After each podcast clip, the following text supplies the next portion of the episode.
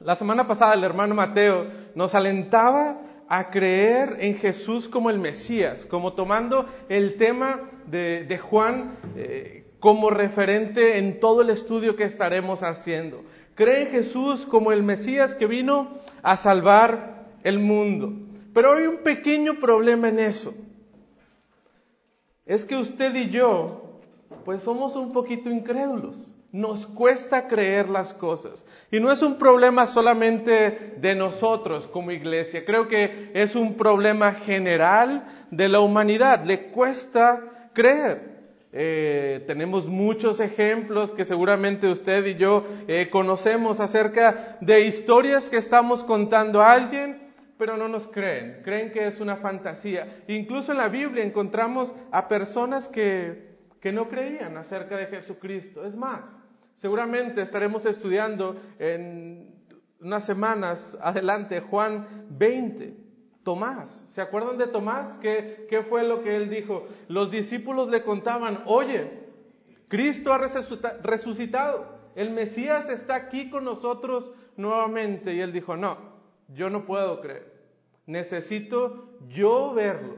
Necesito yo meter mis dedos en sus heridas. Necesito meter mi mano en su costado que fue perforado. Si no, yo no voy a creer. Y esa probablemente es la respuesta más común que nosotros encontramos, no solo dentro de la iglesia, sino fuera de la iglesia también. Es un, un grado de incredulidad en la gente muy alto. Es parte, digamos, de nuestra naturaleza. Nos cuesta. Nos cuesta creer. Los discípulos trataban con Juan, no querían. Los discípulos le hablaban a las personas, tampoco querían creer en Cristo, tampoco querían creer en Jesús. Y aún para nosotros es un poco difícil creer ciertas cosas. Y sin lugar a duda, usted ahorita está pensando, bueno, ese mensaje no es para mí. Yo ya soy cristiano, yo ya soy parte de una iglesia, entonces yo ya soy un creyente, ya eso no es una dificultad para mi vida.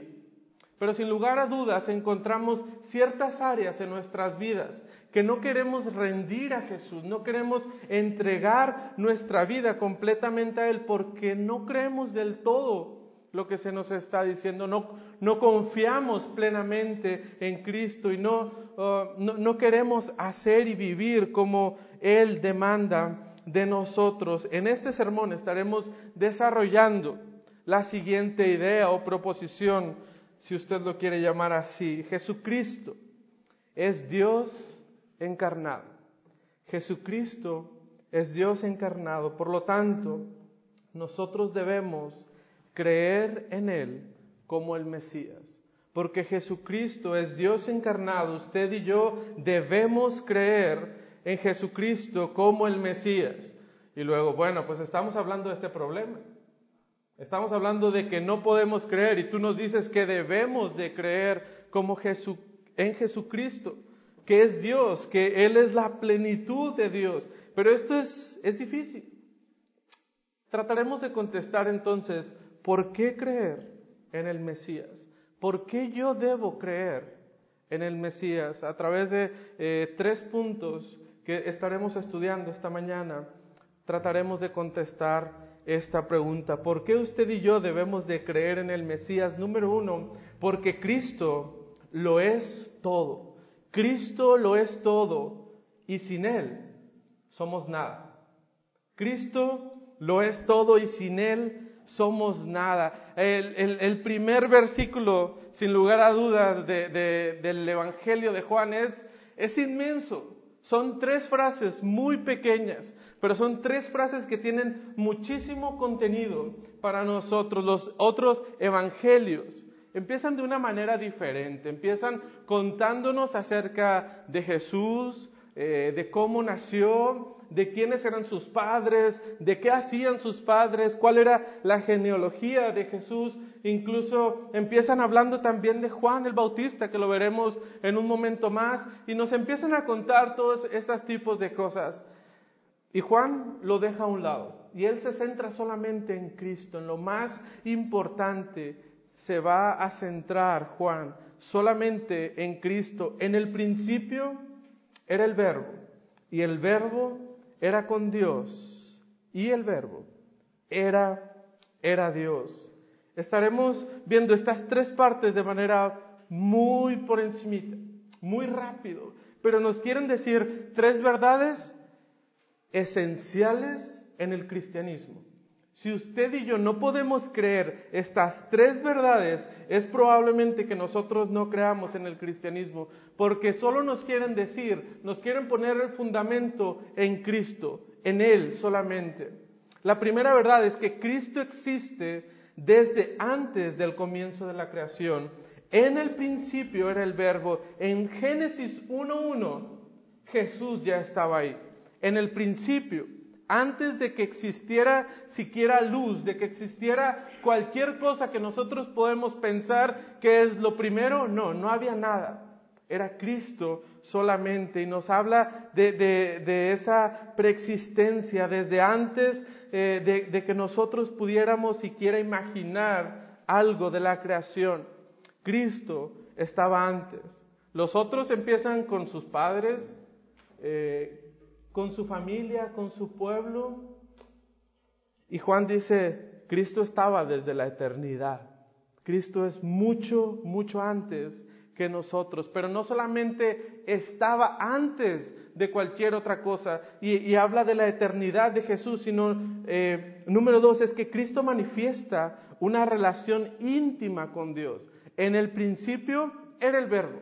Antes de Génesis estaba Cristo, pero también el verbo era con Dios. Nos habla de una relación que existía entre Cristo y Dios. Y nos habla de esa comunión perfecta que existe no solamente entre estos eh, dos personas de la Trinidad, sino la Trinidad misma habitando en una relación perfecta, en una relación que no se puede romper y también en una relación que usted y yo no podemos entender. Pero ya existía Cristo en esa relación perfecta con Dios. Y lo resume de la siguiente manera. Cristo es Dios y el verbo era Dios. Cristo existía desde el principio. Cristo con una relación perfecta con el Padre, cara a cara, conviviendo de una manera que no podemos entender, unidos en un mismo propósito. ¿Por qué? Porque el verbo, porque Cristo era Dios. Cristo completamente es Dios y resume lo que este versículo nos está diciendo. A la vez nos explica, Cristo es eterno.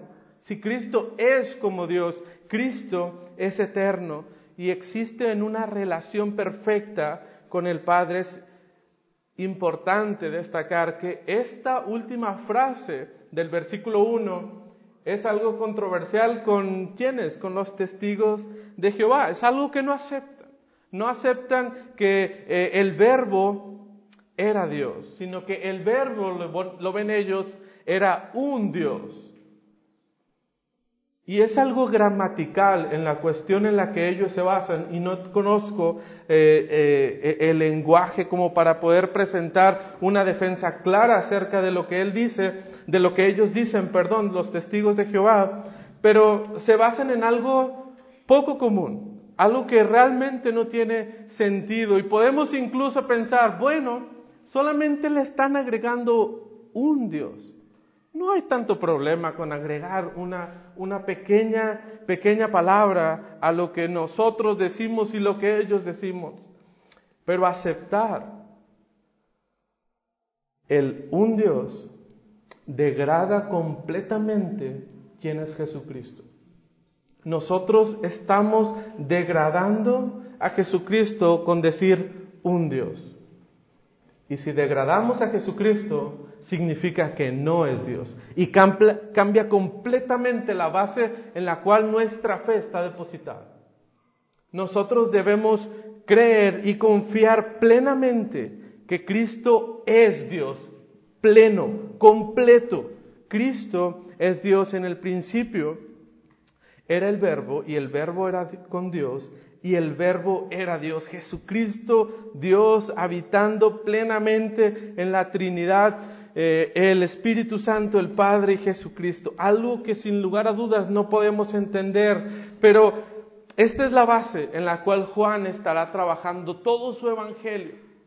Cristo es Dios. Este era en el principio con Dios. Por lo tanto, el versículo 2 nos da un resumen de estas tres verdades que encontramos en, en estas tres frases del primer versículo. Este era en el principio con Dios.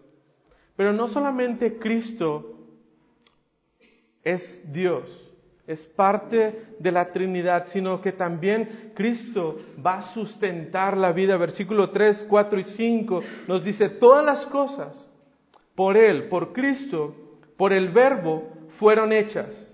Y sin Él, nada de lo que ha sido hecho fue hecho. Si continuamos en, el, en la escena de la creación, en el principio, donde no había nada más, solamente Cristo habitando en la Trinidad con el Padre y con el Espíritu Santo, la participación de Cristo en la creación, en lo que nosotros conocemos como el Génesis, es sumamente importante.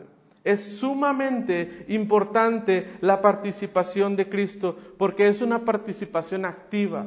Él participa, Él da vida a lo que nosotros existimos. Sí, es verdad, el Padre fue la fuente de la vida en la creación, pero Cristo es el conducto que lleva a cabo, eh, eh, eh, que lleva a cabo a materializar lo que ha salido del Padre. Cristo por lo tanto, es parte de la creación, es una parte activa dentro de la creación. Y este versículo nos hace en, hincapié en la segunda parte del versículo 3.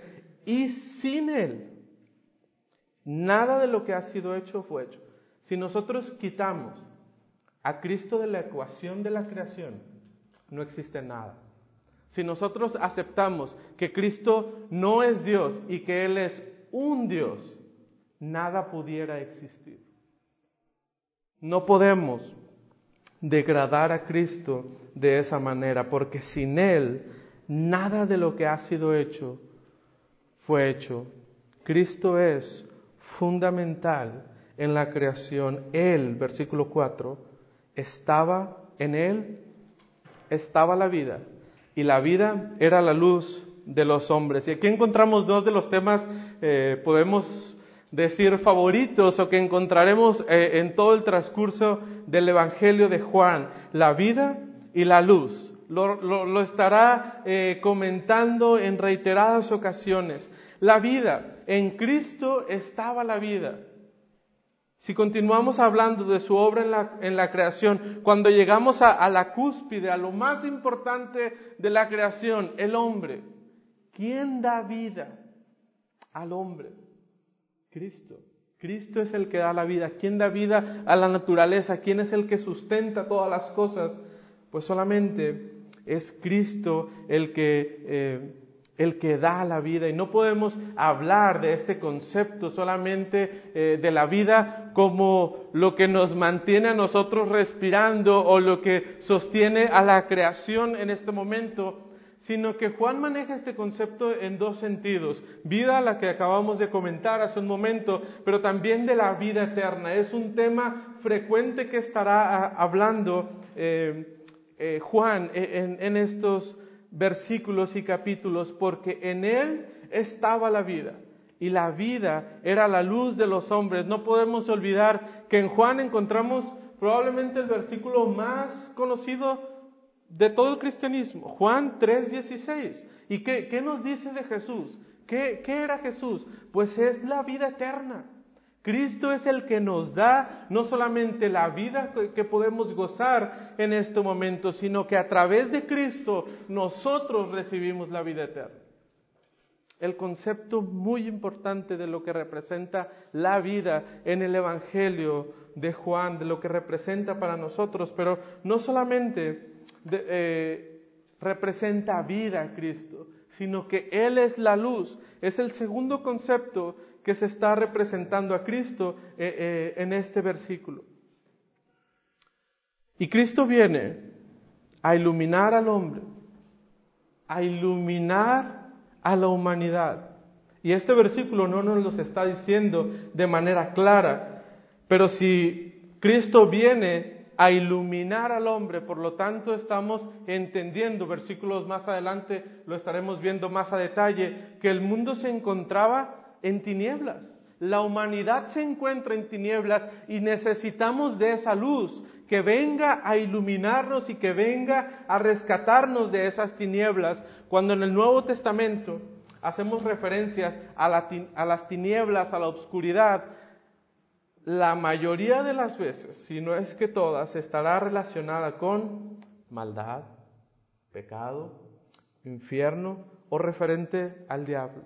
Entonces, si nosotros, la humanidad, se encontraba en tinieblas, nos encontrábamos perdidos en nuestra maldad, perdidos en nuestro pecado, obedeciendo al Dios de este mundo que es Satanás. Cristo viene a cambiar la condición del hombre. Cristo viene a iluminar al hombre y rescatarlo de esas tinieblas para llevarlos a la luz, cambiar la condición completamente del hombre, completamente del humano. Pero no solamente Cristo es el que sustenta a toda la creación, es el que nos da vida, es el que nos da la luz, sino que podemos ver claramente en el versículo 5 el poder de Jesucristo. Cómo Cristo no, no es un concepto más, cómo Cristo no es un Dios más entre todos los dioses. No, Jesucristo es el Dios, es el que está por sobre todas las cosas y tiene un poder superior a todo, porque versículo 5 nos dice, y la luz, la luz en las tinieblas que hace, resplandece. Y las tinieblas no prevalecieron contra ella. Al parecer, existe una batalla entre la luz y las tinieblas. Como que es obvio, ¿no? Que, que, existe, que existe esta pelea. Pero Juan no nos deja espacio a dudas. Él nos dice, la luz, cuando, cuando llega a las tinieblas, cuando llega a ese lugar oscuro, no hay lugar ya para la oscuridad, porque solamente la luz resplandece. La luz es superior. Y si te queda duda, dice, las tinieblas no prevalecieron contra ella. Las tinieblas no pueden contra la luz. Cualquier, eh, eh, cualquier cosa maligna que, de las que comentábamos hace algún momento, nuestro pecado, eh, Satanás, el, pecado, todas este tipo de cosas no tienen poder contra Cristo. Si estamos hablando de una batalla espiritual, bueno, pues ya tenemos el resultado de lo que es esta batalla.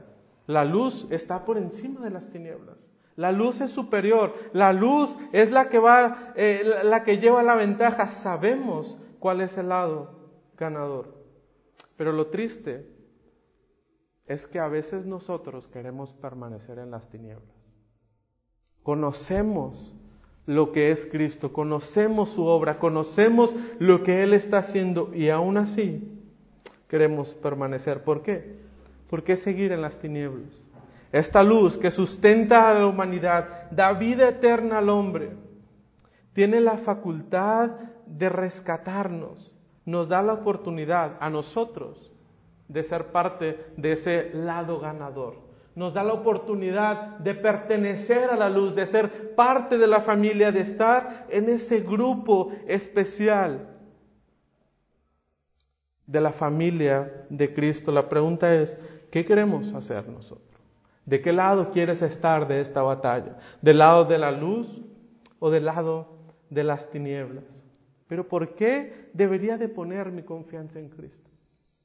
Bueno, si a nosotros no nos basta el, que Cristo, eh, el que Cristo lo sea todo y sin Él nosotros no somos nada, si eso no es suficiente, para nosotros es que en Cristo debemos poner nuestra confianza en Él, porque en Cristo encontramos el sentido para nuestras vidas. Ahí encontraremos en Cristo el sentido para nuestras vidas. Versículos 6 y versículo 7 nos habla del ministerio de Juan. Y vamos a ver cuál es el propósito de la vida para este hombre. Cómo Dios quiere usar a, este, a, este hombre para cumplir y encontrarle un sentido a la vida de Juan. Y es que cuando nosotros ponemos nuestra confianza y creemos en Jesucristo, ahí es cuando encontramos el propósito de nuestra vida. ¿Sabes? La humanidad ahorita anda perdida. ¿Qué es lo que voy a hacer? ¿Qué voy a hacer de mi vida? ¿Qué es lo mejor para mí? Y, experimentan de todo, como el canto y lo que nos explicaba David hace algún momento voy a ir por la vida y voy a gozar y voy a disfrutar y, voy a ver qué es lo que, lo que le va a dar sentido a mi vida, lo que me va a llenar, en lo cual yo me siento eh, contento, gozoso. Vamos a viajar, vamos a estudiar, vamos a, a vivir como nosotros queremos vivir. Y desgraciadamente el mundo sigue perdido, sigue sin encontrar ese propósito para su vida. Porque el único lugar en el que nosotros, la humanidad, podemos encontrar nuestro propósito es en Cristo. Versículo 6, hubo un hombre enviado de Dios el cual se llamaba Juan. Y antes de, entrar más a detalle, es importante que hagamos la aclaración de que encontraremos a, los Juanes aquí, ¿verdad? Juan es el que está, eh, Juan, eh, el discípulo, es el que está escribiendo, el que, el, que nos está eh, dando el, el Evangelio. Y tenemos a un segundo Juan, y es el que encontramos en estos versículos, y es Juan el Bautista. Juan, el, el, que venía antes de Dios anunciando lo que Él era. Juan en su Evangelio no hace esa distinción tan clara como lo hacen los otros Evangelios. Porque eh, eh, en, nuestro, en nuestra iglesia, eh, imagínate que, existe otro Daniel. Y yo estoy hablando, bueno, es que Daniel está haciendo esto y lo otro. Y yo no tengo necesidad de decir, Daniel Pérez, perdón, e, está haciendo esto y lo otro. No, porque yo estoy hablando. Con que diga Daniel, las personas entenderán que es otra persona. Pero si Sed está hablando, bueno, es que Daniel necesita hacer esto y lo otro, él sí tiene que hacer una aclaración, porque hay dos. O, es Daniel López o es Daniel Pérez. ¿Cuál de los dos está hablando? Juan no tiene esa necesidad. Él no tiene que especificar Juan el Bautista o Juan el discípulo. ¿Por qué? Porque Él es el que está escribiendo. Él es el que nos está dando eh, la historia de, de lo que sucedió realmente. Y vamos a ver qué es lo que Juan el discípulo nos quiere decir acerca de Juan el Bautista. Se describe, y esto es bien importante, de la descripción que Él hace acerca del Bautista. Versículo 6. Hubo un hombre ¿Y cuál es la cualidad de este hombre? Que era enviado de Dios. Este hombre no hacía lo que hacía porque se le ocurrió, porque dijo, ah, sería buena idea que yo hiciera esto. No, Juan era un hombre enviado por parte de Dios. Con el ministerio de Juan el Bautista termina el silencio de 400 años que eh, el pueblo eh, de Dios estaba experimentando. No había nadie más que les hablara, ya no, ya no había ese, esa figura a quien seguir o al menos a quien escuchar eh, del mensaje que Dios quería hacer, eh, darles al pueblo de Dios. No había nadie, pero llega Juan el Bautista y termina con ese silencio porque él es enviado de Dios es una clara indicación en este versículo que Dios le está llamando, le está usando. ¿Y cuál era el propósito de su vida? ¿Qué era el trabajo que Juan el Bautista tenía que hacer? Versículo 7.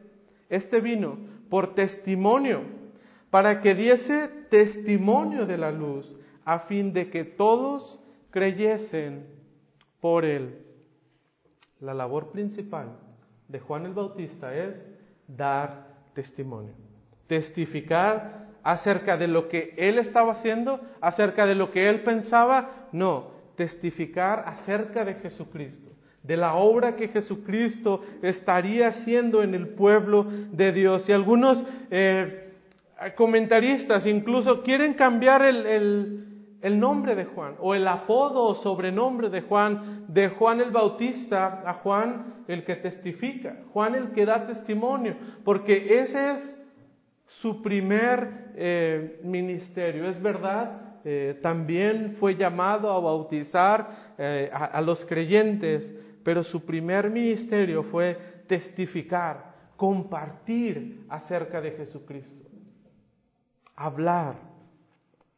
O a veces nosotros también le conocemos como evangelizar, compartir con otros las buenas nuevas acerca de Jesucristo.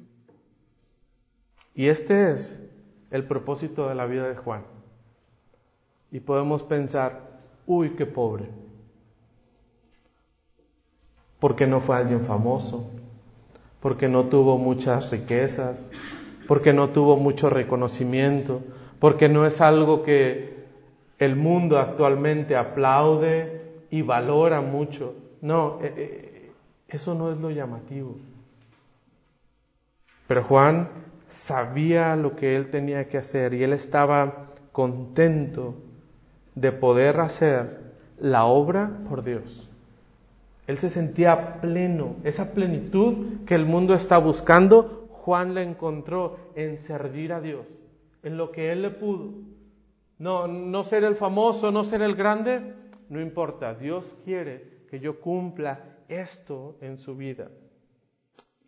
Y él tenía un, un claro concepto de lo que él era.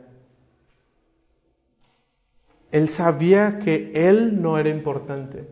Él sabía que él no era la persona que tenía que destacar o que lucirse, porque él sabía que el mensajero no es más importante que el mensaje que se está compartiendo. Juan versículo 8 nos dice, no era él la luz. Juan no era lo importante, sino para que diese testimonio de la luz, un entendimiento claro de la labor que él tenía que hacer. No es para que tú seas el importante, no es que Juan era el poderoso, no es que Juan era el que todos debían poner su confianza en él, no. Juan sabía que él debía dar un paso atrás y dejar que la luz fuera lo más importante en su vida. No tenía que llevarse la gloria, él solamente tenía que hacer el trabajo, dar testimonio de la luz. Y a veces, como cristianos, nosotros nos olvidamos de ese detalle. Es que yo soy fulanito de tal y yo sí soy muy importante. Y dejamos que la luz, que Cristo, que el Evangelio deje de ser lo más importante, porque nosotros, nosotros sí somos muy importantes. La labor que nosotros estamos haciendo, ah, esa es vital. Si el ministerio que se está llevando a cabo no estoy yo presente, o no lo estoy dirigiendo yo, o yo no soy parte de ese ministerio, ah, las cosas probablemente no van a salir tan bien. ¿Sabes? Porque cambiamos el enfoque. El enfoque ya no es la luz, el ministerio y el evangelio, no, somos nosotros. Nosotros somos lo más importante y debemos de tener cuidado. No, no somos nosotros. No, no somos eh, el propósito. Nuestro propósito es siempre, siempre, en todo lo que nosotros estemos haciendo, apunta a Cristo. Todo debe estar apuntando a la obra redentora que Cristo hizo por la humanidad. Ese debería ser el enfoque de nuestras vidas. Tú y yo, tú y yo no somos importantes, solamente somos parte de un plan supremo que Cristo ha diseñado para la humanidad. Debemos recordar siempre esto en nuestras vidas. Juan, Juan tenía todo para ser exitoso. Juan tenía todo para ser un gran maestro en el pueblo de Dios. Pero él dio un paso atrás y decidió poner los reflectores en Cristo, que Cristo siempre sea glorificado. ¿Por qué? Porque Cristo es Dios, versículo 9, aquella luz verdadera que alumbra a quien, a todo hombre venía a este mundo. La luz es para todos. La luz es para todos. Cristo no dijo a este sí y a este no. La luz, aquella luz verdadera que alumbra a todo hombre, había venido a este mundo. La oferta se extiende a toda la humanidad. Solo es necesario que, ¿cómo podemos llegar a ese grupo de que, que ahora se encuentra a la luz? Solo es necesario depositar nuestra fe en Cristo. Solamente necesitamos depositar nuestra fe en Cristo, creer que Cristo es Dios, es el Hijo de Dios que ha venido a rescatar a la humanidad que se encontraba en tinieblas. Cristo ya ha venido a este mundo y ha cumplido su labor. Y prácticamente eh, Juan nos está adelantando la historia, porque Cristo vino, la luz vino y derrotó las tinieblas. Ya no hay nada, ese es fin de la historia. Ya no hay más que contar. ¿Por qué? Porque Cristo es superior. Cristo es lo que está ahí ofreciéndole eh, esa luz a todo el mundo. Venía, viene a rescatar a, este, a este mundo perdido que se encuentra en las tinieblas. Solamente, esta es la oferta para nosotros. Solamente necesitamos poner nuestra confianza en Él. La pregunta es, ¿has depositado? tu confianza en Cristo? ¿Realmente encuentras la plenitud de tu vida en Cristo? ¿Encuentras sentido en todo lo que estás haciendo en Él? Porque solamente necesitamos depositar nuestra fe en Él. Y número tres, ¿por qué debemos de creer en Cristo? Porque Cristo es Dios encarnado. Cristo es Dios encarnado. Y aquí nos enfrentamos a una de las verdades más complejas que nuestro diminuto cerebro nunca podrá entender. Y, y, no es una ofensa, hermano, es un reconocimiento de nuestra incapacidad para entender a Dios. Porque Dios es superior a la creación misma. Y nosotros solo somos una pequeña parte de esa creación. Cristo es Dios encarnado. Dejemos que Cristo vislumbre nuestras vidas. Versículo 14. Y aquel verbo fue hecho carne y habitó entre nosotros y vimos su gloria, gloria como del unigénito del Padre, lleno de gracia y de verdad. El Dios encarnado, el Dios creador del universo, el Dios que sostiene todo, todo el universo, decidió venir a este mundo y habitó entre nosotros. ¿Cómo veía la gloria el pueblo de Dios antes? En el tabernáculo. Solamente una vez al año, una persona podía entrar y podía presenciar algo de la gloria de Dios. Y ahora Cristo ha tabernaculizado Cristo ha venido a ser Él mismo, a demostrar la gloria. ¿A quién? ¿Quién podía ver la gloria? Todos, porque habitó entre nosotros. El Dios creador, el Dios todopoderoso, el Dios que tiene control sobre el universo, ahora parte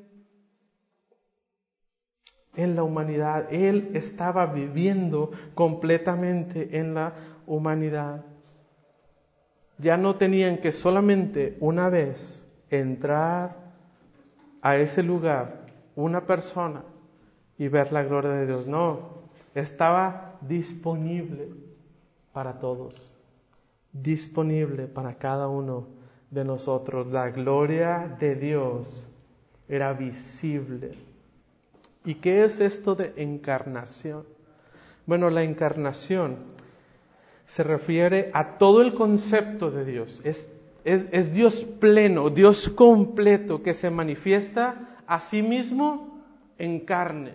Dios, la plenitud, la gloria completa de Dios, ahora entra eh, eh, eh, en el cuerpo de Jesucristo y ahí se manifiesta dando lugar, lugar perdón, a una unión hipostática. ¿Y qué rayos es una unión hipostática? Bueno, son dos naturalezas, sin confusión, sin cambio, sin división y sin separación, habitando en una misma persona, Jesucristo. La persona 100% hombre, 100% Dios, y ninguno de los dos perdía su naturaleza, no había confusión entre ellos, no había cambio, no había división, no había separación. Pero esto es la encarnación, Dios 100% Dios en la vida de Jesucristo, Jesucristo 100% hombre. No, probablemente no soy la mejor persona para explicar esto, pero no puedo entenderlo. Pero lo creo. Y esa es nuestra labor. No entender a Dios, porque no podemos entender a Dios. Lo que usted y yo tenemos que hacer es creer en Él. Esa es nuestra labor. Eso es a lo que nosotros, el llamado que nosotros tenemos que hacer. Le podían ver al Dios 100% hombre, cara a cara. Imagínate esa experiencia siquiera. Poder estar frente a Jesús, cara a cara. Versículo 15 nos dice, Juan dio testimonio de él y clamó diciendo, este es de quien yo decía, oye, yo no soy lo más importante. Aquí está, es Jesús, es Dios mismo, es la gloria que nosotros deseábamos en el tabernáculo, ahora está aquí con nosotros, Él, Él es el que viene después de mí, es antes de mí porque era primero que yo. Y aquí Juan nos regala un trabalenguas acerca de quién era Cristo y quién era Él. Pero es sencillo. Juan está diciendo, aunque Juan es seis meses aproximadamente mayor que Jesús, él está diciendo, Jesús era primero que yo. ¿Por qué? Porque Juan entendía que Él era el Dios eterno que estuvo en Génesis 1.1 y que Él estuvo desde el principio. Por eso, Él es el que viene antes de mí porque era primero que Juan, porque era superior a Juan, porque lo era todo. Cristo, Juan, perdón, demuestra la superioridad de Cristo, y su preexistencia eterna.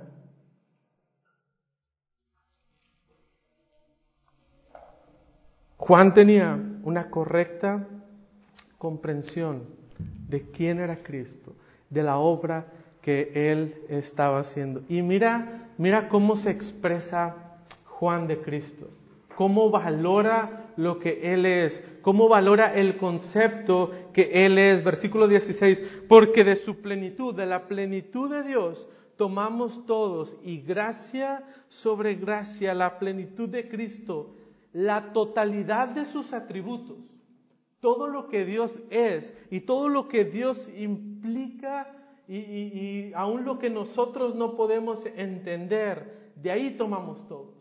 De ahí nosotros podemos vivir, de Él solamente podemos tomar la vida eterna. Y ahora los atributos de Dios han sido y, son parte del beneficio de la iglesia, de lo que Dios comparte a su iglesia porque de la plenitud de Dios tomamos todos, de su preexistencia, de su eternidad. Ahora nosotros que hemos depositado nuestra confianza en Él, podemos tener esa oportunidad. Podemos gozar de la vida eterna. En este momento no, pero tenemos la promesa de que descansaremos en Él eternamente, porque somos parte de la familia de Cristo y gozamos de esos atributos. Y no gozamos de los atributos de Él y no gozamos de su plenitud por lo buen cristianos que nosotros somos, porque nos comportamos muy bien, porque mira, yo soy reconocido, por lo tanto Dios dijo, este me conviene. No, no por lo que nosotros somos, no por nuestros méritos, no por nuestras buenas obras, sabes, solamente es por la gracia de Dios. Es por su gracia que nosotros ahora le podemos conocer. Es por su gracia que ahora nosotros podemos gozar de sus atributos. Es por su gracia que ahora nosotros tenemos la vida eterna. No por lo que tú, no por lo que yo hemos hecho, no. Solamente por la gracia de Dios es que podemos gozar ahora de su plenitud. Y sabes, nos fue quitada ahora la ley de Moisés. Versículo 17, pues la ley de, pues la ley por medio de Moisés fue dada, pero la gracia y la verdad vinieron por medio de Jesucristo. ¿Y de qué servía la ley para el pueblo? Solamente demostraba la incapacidad que ellos tenían de acercarse a Dios, porque no podían cumplir la ley. No era por sus méritos, no es por los méritos del hombre que él puede llegar y alcanzar la salvación. No, es solamente por Cristo. Por eso tuvo que venir el Dios, 100% Dios, a vivir, a tabernaculizar entre nosotros, a morir por nosotros, para que pudiéramos gozar de la plenitud total de Cristo. Usted y yo, hermanos, somos incapaces. Necesitamos, necesitamos de la obra de Cristo. No hay virtud en nosotros. Y Cristo nos hace aceptos delante del Padre. A Dios concluye este pasaje, versículo 18. A Dios nadie le vio jamás. El unigénito, el unigénito Hijo que está en el seno del Padre, Él le ha dado a conocer. No hay manera de que la humanidad conociera a Dios no hay manera de que pudiéramos estar en una relación con Dios. El único camino es Cristo. Cristo es el que nos ha dado a conocer al Padre. Cristo es el que nos lleva hasta la misma presencia del Padre, porque Él es Dios, Él es el que nos ha dado su plenitud. Y la pregunta que nosotros tenemos que formularnos en esta mañana es, ¿qué harás con Cristo? ¿Qué harás con Cristo? ¿Le vas a seguir considerando un Dios? ¿Le vas a seguir considerando un gran maestro? ¿Le vas a seguir considerando alguien adelantado a su época que fue mucho más de los que vivieron e-, en ese entonces? ¿Qué harás tú con Cristo? ¿Qué es lo que vas a hacer? ¿Qué harás con la luz verdadera que nos otorga la vida eterna? ¿Cuál es tu respuesta? ¿Qué haremos? Tú y yo. Porque esa es la disyuntiva desde el inicio, cuando Él estuvo aquí. ¿Te diste cuenta que nos brincamos cuatro versículos? Versículo 10. En el mundo estaba y el mundo por Él fue hecho. ¿Pero qué? Pero el mundo no le conoció. A los suyos vino. ¿Y qué pasó? Y los suyos no le recibieron. Tuvieron la oportunidad, hermano, de estar cara a cara con el Creador, de estar enfrente de Jesucristo, de ver sus milagros, de ver todo lo que Él había hecho. Y tomaron la decisión de no conocerle. No, Él no es. Él no es el Salvador. E, él no es el Mesías que nosotros estamos esperando. E, Él no es nuestro Salvador. Hermano, Tomás prácticamente vivió con Él. Y Tomás dijo después de su muerte, no, si, si yo no le veo, yo no puedo creer que Él ha resucitado. A los suyos vino, a su pueblo vino y no le recibieron vino al mundo, vino a mostrar completamente a judíos y a gentiles lo que Él era. ¿Y sabes qué dijo el mundo? No, Cristo no. Vamos a, dejar pasar esta opción y esperaremos la que sigue. Ya no hay una siguiente oportunidad. ¿Qué harás tú con Cristo? ¿Qué es cuál es la decisión que todos debemos de tomar, porque existe la otra opción. Versículo 12. Más, más a todos los que le recibieron, a los que creen en su nombre, gloríate en esto, les dio potestad de ser hechos hijos de Dios. Hermano, si tú pones tu confianza plena en Cristo, Él te va a dar la potestad de ser hecho hijo de Dios. O sea, entendemos lo que eso significa, ser parte de la familia celestial, estar en su presencia, más a todos los que le recibieron, a los que creen en su nombre, les dio potestad de ser hechos hijos de Dios. Y hermano, no es porque seamos parte de una familia de sangre, no es porque nosotros hayamos decidido, no es por nuestras buenas obras, por lo que nosotros estamos haciendo, no, no porque no es porque los que son engendrados de sangre, no, ni de voluntad de carne tampoco, ni de voluntad de varón, nada. ¿Sabes por qué es? Por la pura voluntad de Dios, por su pura gracia en nuestras vidas. Tú y yo podemos ser parte de la familia de Dios y esto debería emocionarte y esto debería guiarte solamente a los pies de Cristo. Señor, aquí estamos y haz tu voluntad con nosotros.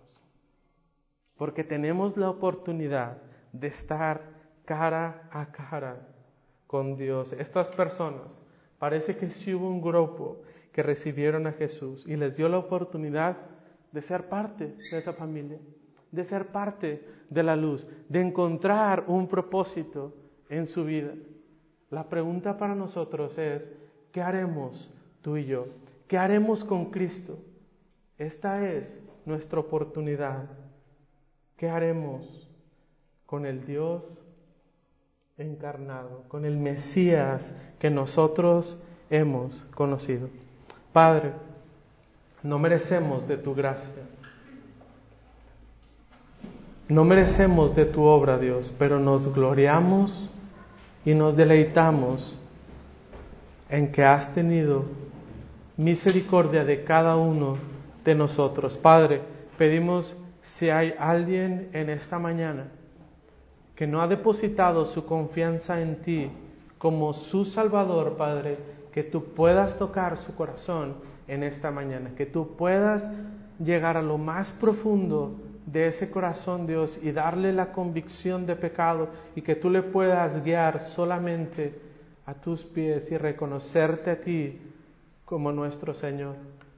Padre, a los, a los que somos ya creyentes, ayúdanos a encontrar la, el propósito de nuestra vida, la plenitud de nuestra vida depositada en Cristo, que podamos gloriarnos en su obra, que podamos gloriarnos en su ministerio. Señor, ayúdanos a depositar nuestras vidas en ti, a depositar nuestros talentos, todo lo que tú has hecho de nuestras vidas y que podamos entregarlo solamente a ti, que como iglesia tengamos esa visión de ser como Juan, de ir y hablar a las personas, de ir y compartir el Evangelio, de testificar la obra gloriosa que Cristo ha hecho para la humanidad. Gracias Dios por esa luz. Gracias que estuviste dispuesto a humillarte